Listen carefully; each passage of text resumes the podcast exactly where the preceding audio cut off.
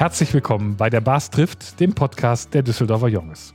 In diesem Jahr erscheinen die neuen Folgen unseres Podcasts immer einmal im Monat.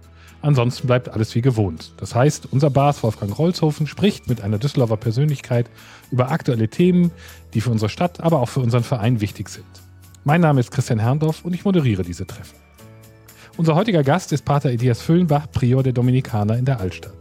Er ist 1977 hier in Düsseldorf geboren und aufgewachsen und dann in Worms dem Orden der Dominikaner beigetreten. Er hat von 1998 bis 2006 in Bonn Theologie studiert und parallel dazu an der Uni Köln auch Judaistik. Zwischendurch war er mal für ein Jahr in Oxford und ist dann 2006 zum Priester geweiht worden. Hier als Kaplan im linksrheinischen Düsseldorf tätig gewesen und parallel dazu wieder als wissenschaftlicher Mitarbeiter an der Universität in Bonn. Prior des Konvents hier ist er seit 2014. Da kommen wir gleich noch zu einer Besonderheit. Erstmal zu dem, was mit dieser Tätigkeit verbunden ist. Pater Elias ist nämlich gleichzeitig Rektor der Andreaskirche, Pfarrvikar von St. Lambertus, Bibliothekar des Konvents und, das hat jetzt nicht unmittelbar damit zu tun, aber ist auch damit verbunden, Vorstandsmitglied der Düsseldorfer Gesellschaft für christlich-jüdische Zusammenarbeit.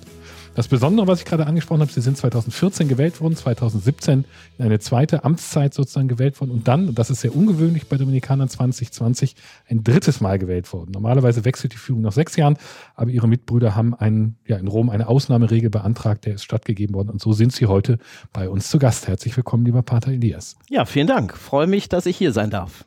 Lieber Wolfgang, eine Sache habe ich jetzt noch nicht angesprochen, nämlich die Tatsache, dass unser Gast auch einen sehr berühmten Urgroßvater hat. Möchtest du darüber vielleicht mit ihm als erstes sprechen? Ja, gerne. Vielen Dank, lieber Christian. Auch von meiner Seite aus ein herzliches Willkommen, lieber Pater Elias. Ihr Urgroßvater war der erste Nachkriegsoberbürgermeister von Düsseldorf, Wilhelm Füllenbach. Was wissen Sie über ihn und welche Rolle spielte diese Tätigkeit in Ihrer Familie? Ja, also mein Urgroßvater war Stadtkämmerer ja lange hier in Düsseldorf, hat auch mal so ein Bürgerbuch geschrieben über quasi die Gesetze der Stadt und dann 1945, als die Amerikaner eben Leute suchten, die die Verwaltung nach dem Zweiten Weltkrieg irgendwie neu aufbauen, sind sie dann auf ihn gestoßen. Interessanterweise habe ich mal in unserer Düsseldorfer Konventschronik vom Kloster gefunden, dass offenbar auch die Dominikaner in Düsseldorf etwas da verantwortlich waren, dass die Amerikaner eben auf ihn gekommen sind. Sie haben ihn dann zum Oberbürgermeister ernannt und die Briten haben ihn dann später wieder ja, also wieder abgesetzt. Ab, genau, abgesetzt, okay. genau. ist ja mal anderer auch passiert. genau. Aber ich freue mich, dass jetzt ja seit einigen Jahren sein Porträt wieder im Rathaus ja. hängt. Ja. Also, dass an ihn erinnert wird. Genau. Wie sind Sie in Düsseldorf aufgewachsen und wie haben Sie Düsseldorf als Jugendlicher und junger Mann erlebt? Also, ich liebe Düsseldorf wirklich aus ganzem Herzen weil ich immer finde, dass es so eine tolle, vielseitige Stadt ist und trotzdem so klein, dass man ja manchmal den Eindruck hat, es kennen sich alle. Ich bin aufgewachsen hier ganz in der Nähe auf der Arnoldstraße, das ist eine Querstraße der Inselstraße, also da am Standesamt, war also oft auch auf dem Spielplatz hier im Hofgarten. Hofgarten. Und gut, wir sind dann später nach Niederkassel gezogen, also rüber auf die andere Rheinseite. Aber Düsseldorf, das ist schon eine Stadt, die ich sehr liebe. Und deswegen bin ich auch dankbar, dass ich eben jetzt seit vielen Jahren wieder hier sein darf. Und waren Sie als junger Mann auch in der Altstadt? Ja, klar. Ja, okay. Was macht Düsseldorf als Heimatstadt aus? Ja, ich habe es ja gerade schon so ein bisschen angerissen. Also ich finde, Düsseldorf hat den großen Vorteil, alles liegt dicht beieinander. Ich habe ja auch mal eine Zeit lang in unserem Kloster in Berlin gelebt. Da sind sie teilweise, ja nicht Stunden, aber lange unterwegs mit der Straßenbahn, bis wir endlich irgendwo ankommen. Und hier in Düsseldorf ist alles recht gut erreichbar. Ich finde es eine sehr offene Stadt interessanterweise zum Beispiel ganz anders als Köln. Ich habe ja auch eine Zeit lang in Köln gelebt und in Köln hatte ich immer den Eindruck, wenn man so sagte, ja, man kommt von der Kirche, Ordensmann, da gab es durchaus so Kölner Kreise, die sagten, oh je, wollen wir nichts mit zu tun haben. Das ist in Düsseldorf anders, ne? dass man irgendwie offen miteinander umgeht und man sieht das ja auch, die, die Religionen hier in der Stadt haben ein gutes Verhältnis zueinander, sind in einem Austausch ja, das ist sehr liebenswert. Warum und wann haben Sie sich entschieden, in den Dienst der Kirche einzutreten? Ja, gute Frage. Das ist natürlich im Laufe der Zeit entstanden. Tatsächlich so vor dem Abitur habe ich lange überlegt, was soll ich machen? Soll ich erst studieren oder ne? und irgendwie hatte ich damals so den Eindruck, du musst das jetzt ausprobieren. Dominikaner sein, ist das tatsächlich etwas für dich oder nicht? Sonst kann man ja auch in dieser Prüfungszeit am Anfang wieder austreten. Aber irgendwie hatte ich so den Eindruck, du musst das jetzt irgendwie für dich klären. Und dann bin ich ein halbes Jahr nach dem Abitur tatsächlich in den Orden eingetreten und das war natürlich immer auch eine Zeit mit Höhen und Tiefen, die gibt's aber in der Beziehung auch. Und ich habe das bislang nicht bereut. Warum haben Sie sich für einen Orden entschieden und warum für die Dominikaner? Ja, also ich hätte mir nie vorstellen können, jetzt irgendwo allein als Pfarrer irgendwo zu sitzen. Da hat sich ja auch viel in den letzten Jahrzehnten schon verändert.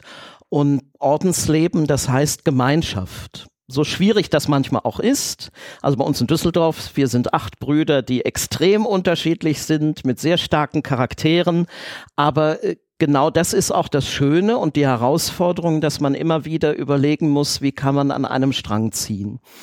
Und die Dominikaner haben mich aus unterschiedlichen Gründen von ja sehr früh begeistert. Einmal so diese demokratische Struktur, dass eben fast alle Ämter eben wirklich nur auf Zeit gewählt werden dann aber auch diese Verbindung von Seelsorge und Wissenschaft. Ja, also dass es im Glauben nicht nur ums Herz geht, das natürlich auch, aber auch um den Kopf und dass man irgendwie versuchen muss, beides miteinander zu verbinden. Und deswegen fand ich das auch immer schön, dass ich seelsorglich tätig sein kann, aber gleichzeitig auch studieren darf und an Büchern schreiben darf und so weiter. Das ist eine gute Mischung. Was sind die Aufgaben eines Priors? Ja, also erstmal ist der Prior für die Gemeinschaft zuständig, dass man also gemeinsam überlegt, was will man in der Kirche beispielsweise für ein Programm anbieten, dass man Dienste verteilt und, und, und. Natürlich dann auch für die Mitarbeitenden eines Klosters, für die vielen Ehrenamtlichen, die wir haben.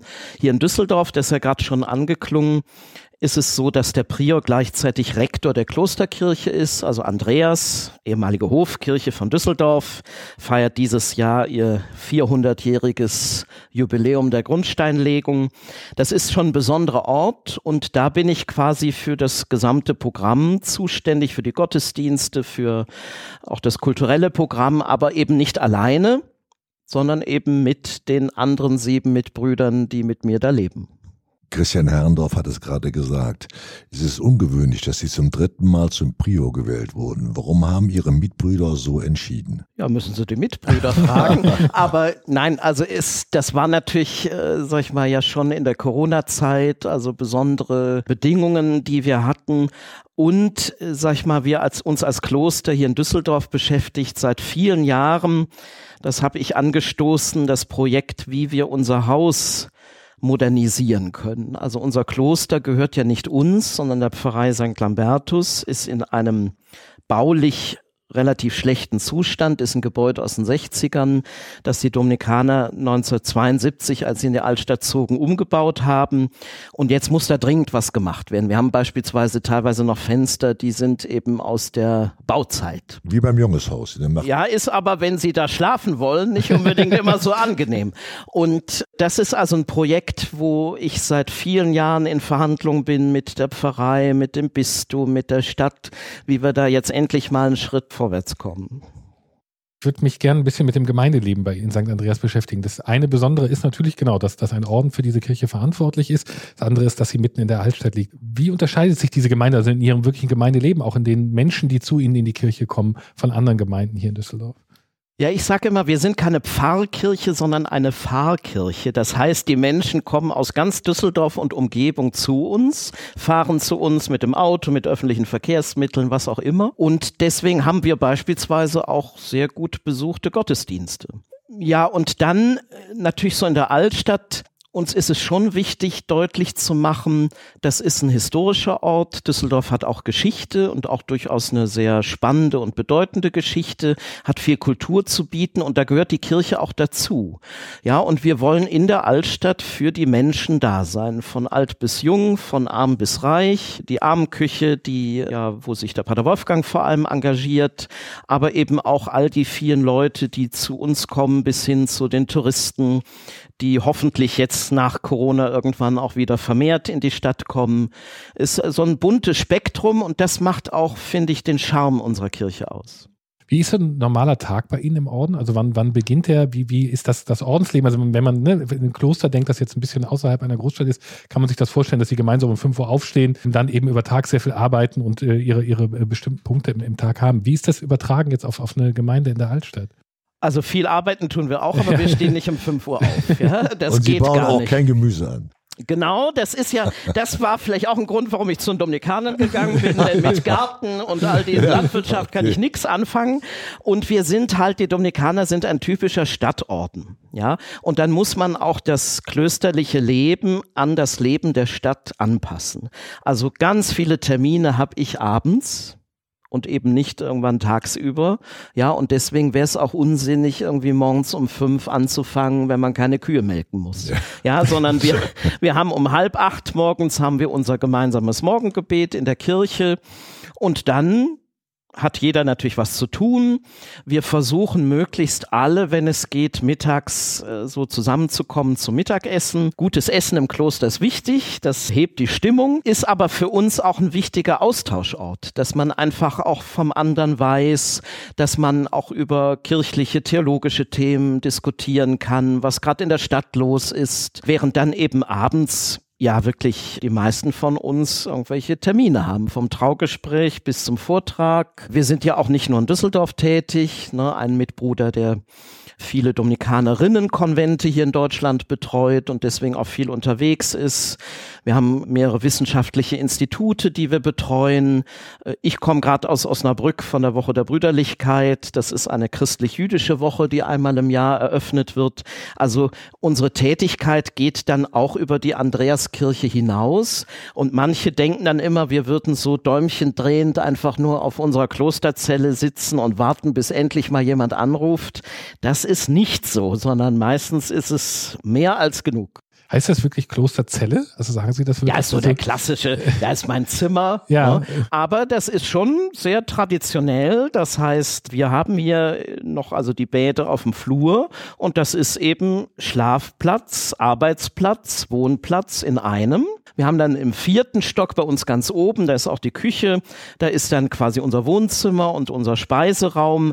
Aber die meiste Zeit ist man tatsächlich so in seinen vier Wänden und das sind dann tatsächlich auch nur vier Wände. Ja. Haben Sie einen Fernseher und Internet? Haben wir natürlich. Also Dominikaner sollen ja mit der Zeit gehen. Die Dominikaner sind ja ein Predigerorden, so ist auch unser lateinischer Name. Deswegen haben wir dieses komische OP immer hinter dem Nachnamen Ordo Predicatorum, also Predigerorden. Und schon Dominikus, unser Gründer, hat gesagt, wer gut predigen will, der muss auch wissen, was Menschen beschäftigt und umtreibt. Und dazu gehört natürlich auch das Fernsehen, dazu gehört das Internet. Was meinen Sie? Also ohne E-Mails äh, würde, würden wir heute doch gar nicht mehr auskommen. Ja, ja, ja. Ich frage ja nur vorsichtshalber mal, ob das auch wirklich so ist bei Ihnen. Ich habe gesehen, dass Sie auf Ihrer Internetseite anbieten, dass Menschen Ihnen Gebetsanliegen per E-Mail schicken können. Welche Anliegen erreichen Sie auf diesem Wege zum Beispiel? Das ist ganz unterschiedlich. Wir haben das verstärkt in der Corona-Zeit begonnen, weil wir festgestellt haben, wie groß die Einsamkeit ist. Und zwar nicht nur bei älteren Leuten, sondern wirklich auch bei jüngeren, die sich dann auf einmal im ersten Lockdown nicht mehr mit Freunden treffen konnten und so weiter. Und da gibt's viele viele Nachrichten beten sie für meine kranke Mutter, für mich vor einer Operation und so, also solche Gesundheitsfragen, Einsamkeit spielt eine große Rolle. Und klar, jetzt gerade in den letzten Tagen natürlich auch, bitte beten wir doch gemeinsam für den Frieden und so weiter.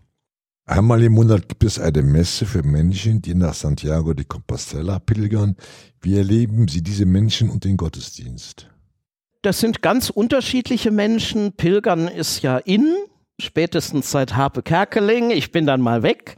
Und das ist so ein Beispiel. Wir wollen wirklich für unterschiedliche Gruppen und Menschen da sein und nicht mit so Scheuklappen rumlaufen. Und viel kann in den Pfarreien, die es in unserer Stadt gibt, kann auch oft gar nicht mehr geleistet werden. Und deswegen bin ich froh, dass beispielsweise diese Gruppe, die haben lange nach einem Ort gesucht, meines Wissens, dass die bei uns quasi so einen Treffpunkt gefunden haben. Dann gibt es für die, die sich auf den Weg machen, so einen Pilgersegen, dass die auch wirklich gut am Ziel und dann auch wieder zu Hause ankommen. Und meines Wissens treffen die sich dann aber auch immer noch, wenn es geht, in einem spanischen Lokal und haben da eben auch einen Zusammenhalt. Ne? Warum gibt es Gottesdienste zur Tiersegnung oder zur Fahrradsegnung? Was geschieht in diesen Gottesdiensten? St. Andreas, so mitten in der Innenstadt, in der Fußgängerzone, ist auch ein Ort der sogenannten City-Pastoral. Also wo man versucht, seelsorgliche Angebote zu schaffen, die Menschen ansprechen sollen, die nicht regelmäßig in die Kirche gehen. Und zum Beispiel die Tiersegnung, das ist einer meiner Lieblingsgottesdienste im ganzen Jahr. Da ist also die ganze Kirche voller Hunde mit Herrchen, Frauchen, gut, vielleicht mal auch ein paar Meerschweinchen, Kaninchen. Einmal hatte ich auch eine Katze dabei, die war Gott sei Dank aber in so einem äh, Behältnis, dass die Hunde das nicht gesehen haben. Aber ich werde nie vergessen, wie mich mal eine ältere Frau angerufen hat, ob ich ihren Hund beerdigen kann. In dem Gespräch ist so deutlich geworden, das war so ihr Ansprechpartner, der Hund. Die hatte wenig andere Kontakte und Tiere sind Geschöpfe Gottes. Warum sollen wir sie nicht segnen? Ja, und wir laden eben dann bewusst auch in unsere Kirche ein, nicht draußen, sondern schön in dieser barocken Halle. Und die Hunde sind immer ganz artig. Kann mich noch erinnern, als ich das einführte, gab es also böse Anrufe. Wie können Sie das machen? Die pieseln doch dann irgendwie an die Pfeiler und so. Nix, ist noch nie was passiert. Und das ist eben auch so die Möglichkeit, Menschen anzusprechen, die nicht mehr so einen engen Bezug zur Kirche haben. Das gilt genauso für die Fahrradsegnung, die der Pater Thomas veranstaltet. Das gilt vor allem am Valentinstag. Das machen wir jetzt seit über 30 Jahren, die Nacht der Liebenden, wo also alle Liebenden kommen können und einen Segen erhalten. Ne, ist ja gerade ganz aktuell in der katholischen Kirche, aber wir machen das seit über 30 Jahren, weil wir eben für die Menschen da sein möchten. Gibt es bei Ihnen auch eine Kinderklappe? Nein. Das nicht. Das ist übrigens, also manchmal werde ich auch gefragt, ja, warum machen Sie denn keine Kinder- oder Familiengottesdienste? Da muss man sagen, in der Altstadt leben keine Familien. Und ich habe selbst ja eine Zeit lang im linksrheinischen Düsseldorf da in der Pfarrei gearbeitet und habe da regelmäßig Familiengottesdienste gefeiert. Das ist wirklich ein Ort für Familien und da kann man viel machen. In der Altstadt, finde ich, muss man sich überlegen, was sind da die Zielgruppen. Sie hatten auch Gottesdienste für Singles geplant, die wegen Corona aber zunächst nicht stattfinden konnten. Gab es inzwischen einen solchen Gottesdienst und was ist die Idee dahinter? Also gab es noch nicht, aber das treibt mich immer noch um. Das war äh, eine Idee, die kurz vor Corona entstanden ist und dann sind wir wirklich so ausgebremst worden. Und deswegen auch, weil unsere Idee ist, jetzt nicht nur einen Gottesdienst zu feiern, sondern danach auch eine Begegnung zu haben. Ne, dass man wirklich miteinander sprechen kann über Alltägliches und so weiter, locker, flockig so bei einem Bier oder Glas Wein zusammenstehen kann. Und das ist ja immer leider noch ein bisschen schwierig. Ich hoffe, dass wir das machen können, weil einfach dahinter der Gedanke steckt, Kirche macht ganz viel für Familien, ganz viel für Ältere. Aber in Düsseldorf leben meines Wissens 50 Prozent Singles, also gibt es 50 Prozent Singles-Haushalte. Und für die passiert erstmal gezielt gar nichts. Oder es gibt manchmal dann so kirchlich dieses, ja, wenn man nicht in einer Partnerschaft lebt, verheiratet ist oder zölibatär ist, dann hat man irgendwie den richtigen Weg nicht gefunden. Das ist ja Quatsch. Ja, also Single sein ist ja erstmal nichts Defizitäres. Und das eben deutlich zu machen, ihr seid auch willkommen und wir möchten mit euch einen Gottesdienst feiern, das ist so die Idee. Und ich hoffe jetzt mal, dass das uns auch gelingt. Ich bin allerdings, vielleicht ein kleiner Aufruf, noch auf der Suche nach geeigneter Musik, weil ich finde, das darf nicht so dieses klassische sein, ne, so, sondern da muss es ja, Neudeutsch würde man sagen, sowas zum Chillen. Ja, also so Musik geben, die einfach auch, also viele Singles, die ich kenne, arbeiten extrem hart. Ja, und die wollen dann da vorne jetzt nicht irgendwie bespaßt werden groß, sondern vielleicht auch mal was haben, wo man so ein bisschen runterkommt und einfach einen schönen gemeinsamen Abend verbringt. Nehmen Sie eine CD von der Buddha Bar aus Paris. Die, das ist Chilling. Okay, ja, aber ich bin immer eher für Live-Musik im Gottesdienst. CD ist schön, aber live ist besser. Okay. Ich wollte gerne auf das christlich-jüdische Verhältnis, und das ist ein Schwerpunkt Ihres Studiums gewesen, auch in den Veröffentlichungen, die Sie getätigt haben. Warum haben Sie diesen Schwerpunkt für sich gewählt? Das Christentum kann man nicht verstehen ohne seine jüdischen Wurzeln.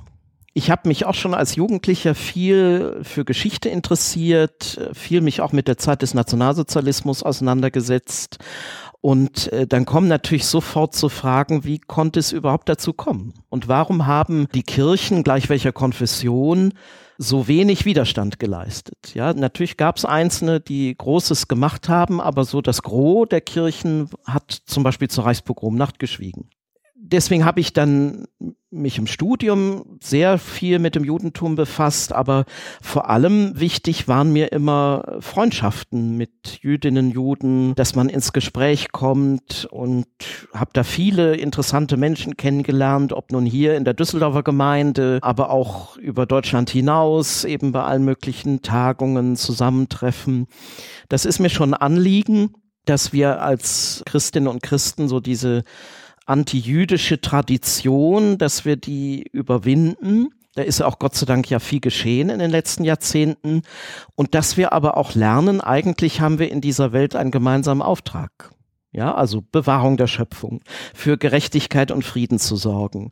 Und da müsste meiner Meinung nach noch viel mehr geschehen, dass so ein bisschen deutlich wird, Religionen sorgen nicht nur für Konflikte, sondern sie können auch eben Gutes in dieser Welt beitragen und vielleicht sogar Konflikte lösen. Was ist Ihr Eindruck? Wie steht es um das äh, christlich-jüdische Verhältnis? Das ist, würde ich sagen, gut. Natürlich nie spannungsfrei. Also wir schleppen diese jahrhundertelange Geschichte mit uns mit. Und klar, es gibt auch äh, immer wieder so Punkte, sag ich mal, wo man merkt, da gibt es auch so unbedarftes Gerede oder unter Papst Benedikt gab es manche Krisen, Karfreitagsfürbitte, Bischof Williamson und so. Und da dann wirklich auch im Austausch zu sein und zu gucken, wie kann man da einen gemeinsamen Weg finden und das, was auch schlecht läuft, auch wirklich benennen. Also jetzt gerade Woche der Brüderlichkeit hat auch was mit Jonges zu tun. Ne? Wir sind gerade dran, kann man nicht das Wort Brüderlichkeit ändern. Ne? Aber wie das immer so geht, wenn man nicht weiter weiß, gründet man einen Arbeitskreis. Das haben wir jetzt auch gemacht im Dachverband der Gesellschaften für christlich-jüdische Zusammenarbeit. Aber eben jetzt gerade gestern haben wir die eröffnet. Und unser diesjähriges Jahresthema ist Fair Play. Jeder Mensch zählt, weil zwei Sportler die Bube Rosenzweig-Medaille bekommen haben und man merkt, wie aktuell das ist. Ne? Angesichts der Olympiade, die wir hatten in China, angesichts des Kriegs, ne? dass wirklich jeder Mensch zählt und dass wir in unserer Gesellschaft nicht nur im Sport Fair Play brauchen. Äh, Sie sind, das habe ich auch vorhin gesagt, Vorstandsmitglied der Düsseldorfer Gesellschaft für den äh, christlich-jüdischen Zusammenhalt. Was sind die wesentlichen Aufgaben dieser Gesellschaft? Wir haben ein breites Spektrum. Das geht von Begegnungen bis zu Vorträgen natürlich, also viel Bildungsarbeit. Es gibt einen Koffer, den wir an Schulen ausleihen, um sozusagen dann im Unterricht Judentum kennenzulernen. Wir machen viel mit der jüdischen Gemeinde hier vor Ort, die ja die drittgrößte in Deutschland ist. Ja, Konzerte, viele Kooperationsveranstaltungen natürlich auch. Und bei all dem geht es immer darum, auch sich besser kennenzulernen. Ne, weil Vorurteile können nur abgebaut werden, wenn man einander kennt. Mhm, und begegnet, ja. Sie und ein Mitbruder sind Mitte 40. Die nächstjüngeren Mitglieder ihrer Gemeinschaft sind schon über 60. Wie steht es um die Zukunft des Konvents? Also ich bin sehr zuversichtlich. Ich hoffe auch, dass wir jetzt im Frühjahr einen weiteren Mitbruder äh, neu in unserer Kommunität dazu bekommen. Und was mich vor allem freut, wir hatten also kürzlich Provinzkapitel unserer Ordensprovinz und da hat man sich mit großer Mehrheit dafür entschieden, dass Düsseldorf ein wichtiger Standort ist und hier auch die Zukunft gesichert werden soll. Also ist bei uns Dominikanern ja so, dass man nicht in ein Kloster eintritt. Also ich werde auch irgendwann sicher mal wieder woanders hingehen. Äh, wir haben eben unser Ausbildungshaus, das Noviziat derzeit in Worms. Und ich bin sehr froh, dass es jedes Jahr Männer gibt, die sich also für den Orden interessieren und eintreten. Da bleibt natürlich nicht jeder, dafür ist ja diese Prüfungszeit auch da. Aber im Vergleich zu manchen anderen Orden in Deutschland stehen wir wirklich relativ gut da. Okay, wie groß ist der Dominikanerorden in Deutschland? Also wir haben in unserer Provinz haben wir um die 100 Mitbrüder und dann gibt es noch die süddeutsch-österreichische Provinz. Da gehört also Bayern und Baden-Württemberg äh, gehören dazu. Die sind sehr viel kleiner. Die sind so um die 40, glaube ich. Und wir überlegen gerade, ob wir fusionieren. Das wird sicher auch passieren das ist schon ganz gut, dass wir in vielen größeren Städten Deutschlands präsent sind, also von Berlin, Leipzig bis Hamburg, Braunschweig, Köln, Düsseldorf, Worms, Mainz und dann eben im Süden München, Freiburg. Das ist schon gut und das macht, finde ich, auch so diesen Charme unseres Ordens aus, dass wir eben nicht so auf dem Land anzutreffen sind, sondern mehr die größeren Städte suchen. Und wie kann man junge Mitglieder für die Dominikaner begeistern? Gut, das ist natürlich nicht ganz einfach in einer Zeit, wo man sich vielleicht nicht so gerne lebenslänglich bindet. Ne? Aber ich glaube, dass das Ordensleben, wenn man religiös ist, schon eine Form ist, die wo Leben sehr gut gelingen kann. Also ich wäre nicht weiter dabei, wenn ich nicht den Eindruck hätte, dass man da gut gedeihen und leben kann, sich entfalten kann.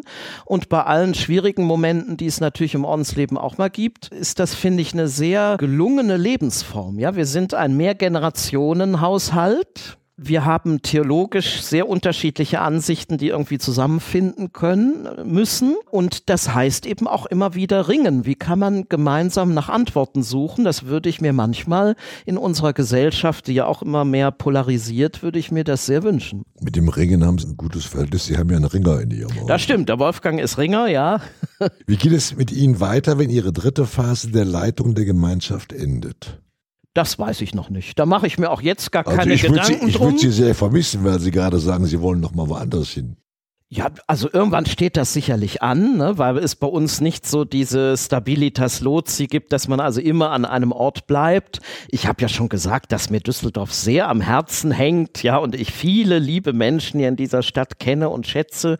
Also das würde mir sicher auch sehr schwer fallen. Aber was jetzt nach der Amtszeit ist, also ich habe jetzt erstmal ein paar Aufgaben, die ich gerne in dieser Amtszeit noch möglichst vorantreiben will. Und danach schauen wir mal. Also ich hätte natürlich gerne mal etwas mehr Zeit, um so in einigen Archiven zu arbeiten, auch ein paar mehr Veröffentlichungen zu machen und so. Aber momentan bin ich eigentlich sehr zufrieden. Okay, aber wiedergewählt werden können Sie nicht. Das müsste man wieder in nee, Rom das, beantragen. Ja, also jetzt wirklich nach der dritten Amtszeit, das ist schon. Wie lange dauert die? Über drei, vier Jahre? Genau, und eine Amtszeit als Prior dauert drei Jahre. Ja, wie beim Bas. Ah ja, na, sieh mal an. du kannst häufiger wiedergewählt werden. Man muss auch nicht in Rom fragen, ob das nein, in Ordnung ist.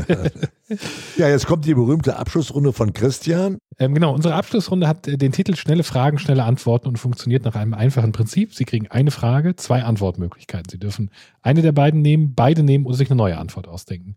Ich glaube, es wird alles vorkommen. Sie haben sowohl links- als auch rechtsrheinisch gelebt und gearbeitet. Welche ist Ihre Lieblingsreisseite, die linke oder die rechte? Beide. das war die Antwort, von der ich das vermutet habe. Wir haben es auch gesagt, Sie haben ein Auslandssemester oder ein Auslandsjahr in, in Oxford verbracht. Welche Sehenswürdigkeit sollte man da unbedingt ins Programm mit aufnehmen? Oxford Castle oder das Ashmolean Museum? Also Ashmolean ist natürlich wunderbar, zumal es freier Eintritt ist, noch in England. Ich hoffe, die werden das nicht abschaffen. Aber ich würde ja sonst auch Christchurch empfehlen. Ah, okay. Immer noch mit auf. Sie haben verschiedene Geschichtswissenschaften studiert. Welche ist davon Ihre liebste? Eher die Kirchen- oder eher die Kunstgeschichte? Oh, sehr schwierige Frage. Ich versuche das gerne zu verbinden. Deswegen halte ich gerne auch Vorträge, wo dann Kunstwerke, Bilder eine Rolle spielen, weil Bilder immer auch wie so eine historische Quelle sind, die etwas anschaulich machen. Verstehe. Was ist Ihr liebster Ort in der Altstadt? Eine der Hausbrauereien oder das Rheinufer? Also klar, St. Andreas natürlich, ja. Aber ich also, erwartet. wo Ja, ich genau, das also auch wirklich sehr gerne bin, das ist tatsächlich nebenan. Das ist dieser Innenhof, jetzt vom Medici Hotel, Mhm. früher Stadthaus, ist ein wunderbarer Ort. Natürlich klar, Rheinufer auch. Sie haben es vorhin schon gesagt, der Dominikanerorden hat insgesamt 18 Standorte im deutschsprachigen Raum, also in Deutschland und in Österreich. Wenn Sie nun eines Tages äh, mal wieder weiterziehen müssten, stünden auch Berlin und Wien theoretisch mindestens zur Auswahl. Welche der beiden würden Sie am liebsten als Wirkungsstätte dann haben? Jetzt hoffe ich, dass mein Provinzial nicht zuhört. Aber also ich finde beide Städte sehr attraktiv, aber ich glaube, dass mir dann Wien mehr liegen würde. Vielen Dank. Ja, liebe Hörerinnen und Hörer, wir sind damit wieder am Ende unserer heutigen Folge angekommen. Ich danke ganz herzlich unserem Gast, Pater Elias Füllenbach, unserem Moderator Christian Herrendorf, unserem Produzenten Thorsten Rund vom Podcaststudio.nrw sowie dem Ideengeber Rudolf Schult und Vizebass Sebastian Juli, dem Interpreten des Jungesliedes Mario Velvo und alle Folgen unseres Podcasts und mehr Infos zu unserem Verein findet ihr auf www.düsseldorferjunges.de und auf unserer Facebook-Seite und nun wie an jedem Podcast-Abend Mats ab das Jungeslied.